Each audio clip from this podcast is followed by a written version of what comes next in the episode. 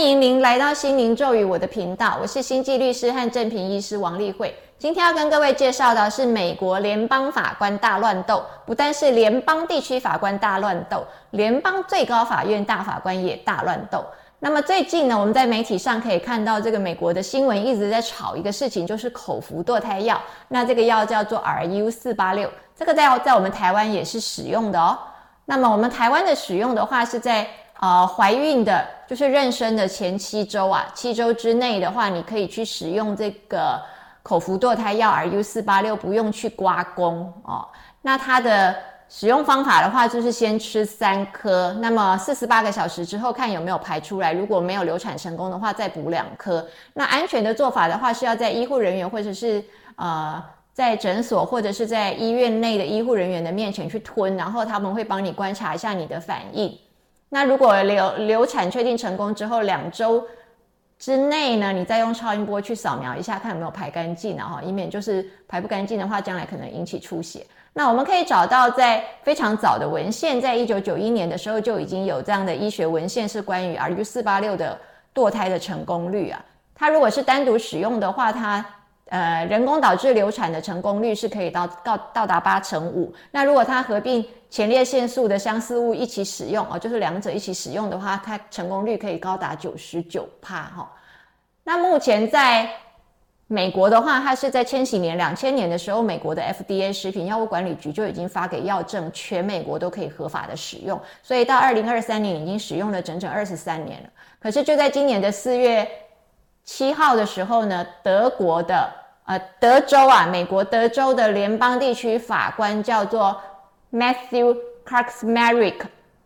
他突然就发了一个禁制令，就是说他裁决这个呃 RU 四八六对于妇女啊。不安全。他说呢，美国的 FDA 当年呢，在西元两千年合可的时候，没有审慎的考量，没有审慎的审查哦，他没有去考量到呢，妇女呢用这个口服堕胎药堕胎之后会造成的这个心理创伤跟压力哦。我不晓得一个法官怎么突然那么在意跟怜悯这个堕胎妇女的心理创伤跟压力啊，尤其这个法官是个男人了哦。然后呢，同样的这个发布啊，在。没过几天之后，在今年的四月十三号啊，另外一个州叫华盛顿州，也是来了一个联邦的一个地区法官啊。那这个叫做 Thomas Rice 啊，他发布一个完全相反的一个命令，他就说呢，我要保障我们华盛顿州还有其他十七个州啊，总共十八个州都可以继续合法的使用 RU 四八六。那你看哈，同样一样都是联邦地区法官，而且呢，这些联邦地区法官呢，都是属于联邦系统的。啊，因为我们讲过，州法院有州的系系统，然后联邦有联邦的系统嘛。那现在是这个德州的联邦地区法官跟华盛顿州的联邦地区法官在那里大乱斗啊！啊，一个说这样子，一个说那样子。那德州的这个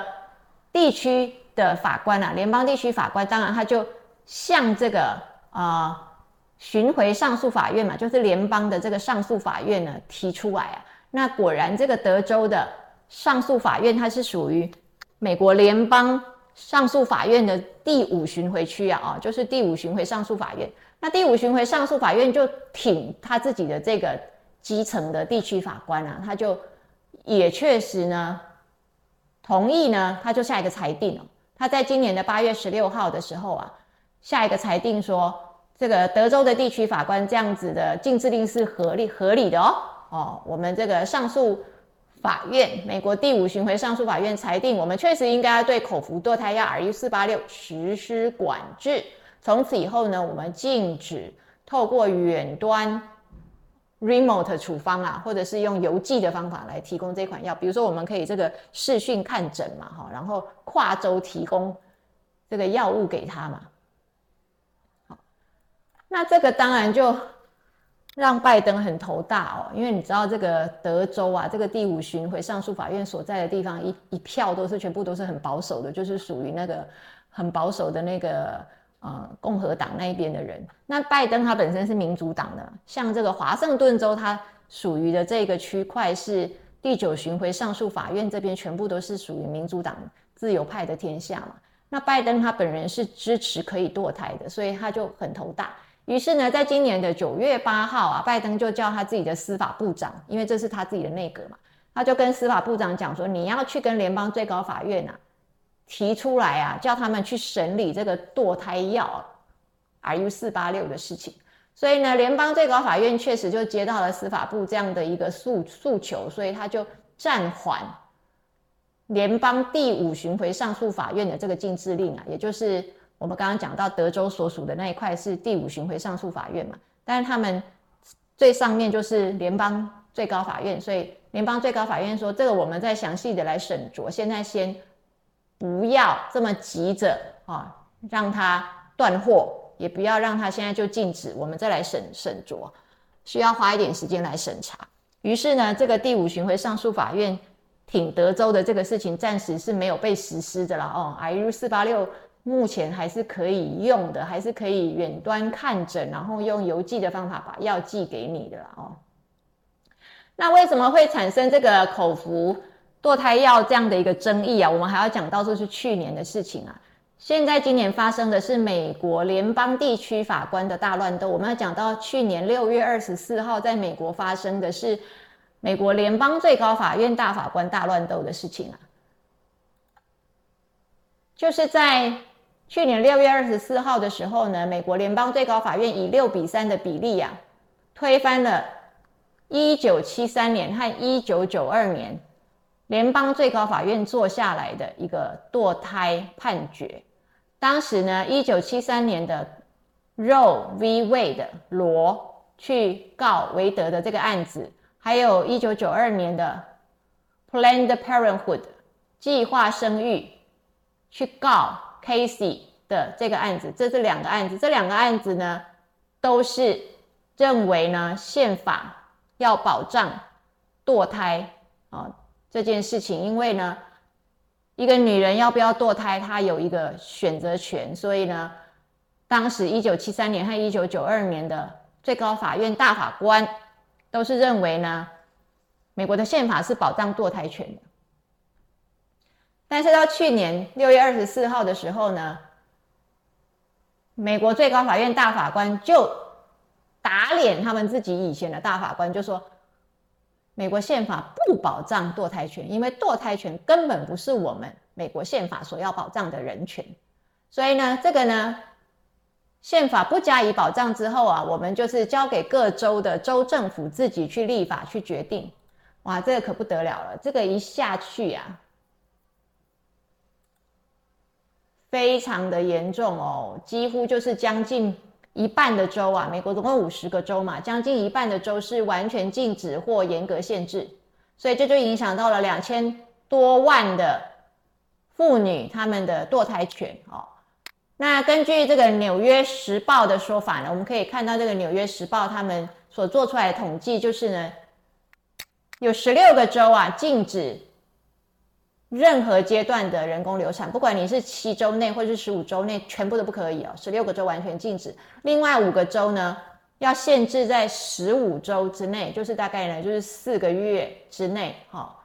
那又至少有八个州啊，就是连你被性侵怀孕，你都不能够堕胎哦，连你乱伦怀孕都不能够堕胎哦。唯一可以堕胎的一个情况是，你如果因为怀孕会造成你的生命威胁的话，这种情况才可以堕胎。那这非常的可怕吧？你看这个严格到连性侵或是乱伦而造成的怀孕，你都不能堕胎，至少八个州是这样子。那这个严重的影响到谁呢？非常严重的影响到美国的黑人，因为呢，黑人是怀孕或分娩的死亡率是白人的三点五倍，就是呢，他们。在怀孕跟分娩这样的危险上啊，就是说他们没有办法得到非常好的医疗照顾，也就是说呢，他们可能是住在那种比较保守，然后不允许堕胎的州，所以他们可能就会自己用一些别的方法，或者是去密医那里看，所以他们的死亡就很危险。那白人就是可以跨州啊，我如果我这个州不准，我就飞到别的州就好啦，我去别的州找那个有经验的医师啊，然后很正式的一个啊。有规模的一个医院啊，但是美国黑人他可能就没有钱，他根本没有办法跨州，也没有办法在别的州有一些医疗保险，所以他就只能守在他原来的州。那他住的州又是连啊性侵跟乱伦怀孕都不准堕胎的地方，所以他们就会尝试用一些地下的管道，或是去找秘医。那这个就造成他们很大的危险。还有呢，除了美国黑人之外的话，是美国的原住民。因为美国的原住民呢，他们大部分就是居住在可能是原住民保留区，然后呢，有专门为原住民设置的医疗设施，就是给他们一个啊，就是不用让他们花到钱的这种专为原住民设置的一个医院。那这些医院的话，几乎都是禁止堕胎的。所以呢，我们从这里看到，就是呢，对于有钱的人来讲呢，他他他就是可以跨州飞到方便的地方去，照样还是可以堕胎。可是如果是穷的人呢，他们几乎就连负担旅行到其他州的这种旅费，他们都负担不起，所以他们是没有办法的。但是他们又可能有一定的情况，他是没有办法把孩子留下来，这就造成了他们呢，用一些乱七八糟的方法来流产。而非常的危险了哈。那我们知道呢，在这个一九七三年的时候啊，Roe v. Wade 就是罗去告这个韦德的这个判决呢，为什么当时的美国联邦大法院、联邦最高法院的大法官为什么当时是合可的呢？因为他说呢，堕胎权受到法律的保障呢，是因为呢，我们法律是保障隐私权嘛，所以呢，在宪法的第十四修正案里面，它保障的基本人权啊，哦，他认为呢，这个基本人权包含了隐私权，哦，所以呢要去保护它。可是呢，啊，到了这一次啊，二零二二年的时候呢，美国的大法官他就说。堕胎这件事情啊，不在我们宪法保障的基本人权里面了哦。那为什么会这样子？是因为现在当任的美国最高法院的九位的大法官呢，其中有六位就是保守派，只有三位是自由派哦。那怎么会造成这么不平衡的情况？是因为非常不巧的是，在川普任期期间呐，大法官有好几位去世，所以呢。川普就补了好几位大法官，那川普是保守派嘛，所以川普补上去大法官都是保守派，所以造成目前的九位大法官里面就严重的失衡啊，六位是保守派，三位是自由派，所以二零二二年六月二十四号通过的这个堕胎案啊，不准堕胎的这个案子啊，就是六比三嘛，六位保守派全部都不允许堕胎嘛，那你要知道这个六位。投反对票不保障堕胎这六位当中是五男一女啊，所以就是女人你要不要生孩子的事情，结果这个是搞的是男人来决定啊。不跟不但是大法官这个地方是这样，就像我们刚刚讲的地区法官，德州的地区法官，还有华盛顿州的地区法官，也都是男人在那里管那个口服堕胎药 RU 四八六啊。那女人到底能不能够自己管自己要不要生育啊？都是这些男人在那里。讲的这个冠冕堂皇说啊，你堕胎了，你可能就会造成你的心理很大的创伤啊。然后美国 FDA 没有考虑到这一点啊，竟然随便核可堕胎药啊。那他们有没有了解，有的人不能堕胎，可能心理创伤更大，硬要叫他生下来，他可能又养不起哦，或者是说他当时的状况根本就不适合让人家知道她怀孕，那他会不会造成更大的心理创伤？那我觉得这些地区法官或者是这些大法官，到底了不了解女人的立场？就在那里替女生决定。那现在我们可以看到，就是说呢，呃，最大的争议点是在于说，一个胎儿啊，到底能不能够要算是一个人？哦，因为你如果允许堕胎的话，感觉你就是杀人嘛。所以呢，如果我们给予妇女啊生育的自主权，我们是不是侵犯到了胎儿这个人的生命权呢？那各位觉得胎儿到底是不是一个人？那么德州呢，他就立了一个法，叫做心跳法案。他说呢，怀孕六个月的胎儿就是一个人了。那六个月嘛，那其实你德州这样的定的话，六个月之前也还不是人啊。所以我六个月之前流产为什么不行？有杀人吗？没有啊。但是呢，德州是不行哦。德州是六个月之前你也不能够流产哦。那这个有一个非常。有趣的一个例子就是呢，曾经有一个德州的孕妇啊，她就是怀孕的时候呢，她就啊开着车子上高速公路，然后她行驶在所谓的共乘的那一条车道哦，他们有共乘车道跟普通随便每个人都可以用的共乘车道。那共乘车道的话，当然你就是要有载人嘛。结果他就说：“啊，你们不是说，呃，胎儿就是人嘛，所以我就是我一个孕妇嘛，我就算两个人，所以我这样算共乘了。所以他就开上了七十五号公路的共乘车道，结果他就收到违规交通违规单，因为呢，这样不行啊，这是共乘车道，你只有一个人，怎么可以开共乘车道？所以这个事情又闹得很大。这当时呢，在呃七月的时候啊，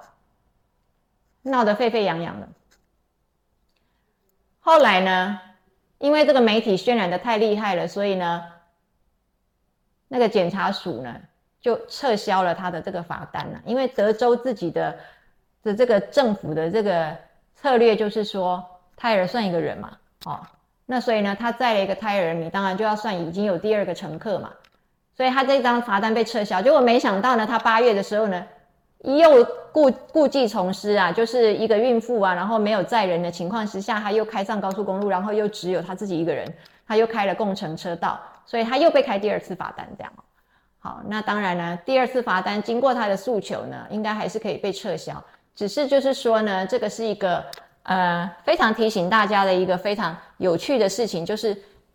胎儿到底是不是一个人？那你一样呢，在这个两难之间，你到底是要顾到胎儿的这个生命权呢，还是你要顾到这个怀孕的妈妈呢？她的一个生育的自主权，她到底能不能够依她自己当时的状况来决定，她到底要不要怀这个孩子、生这个孩子哦？那是不是是不是她的情况是在乱伦或者是被强奸的情况之下而而造成意外的怀孕的？如果连这样的情形她都没有自主权的话，到底我们是觉得胎儿的生命呢重过于这个妇女的？权利呢？还是我们可以允许妇女去怀孕，让妇女的权利呢去大过于胎儿的权利呢？那这个都非常的值得我们深思。谢谢各位。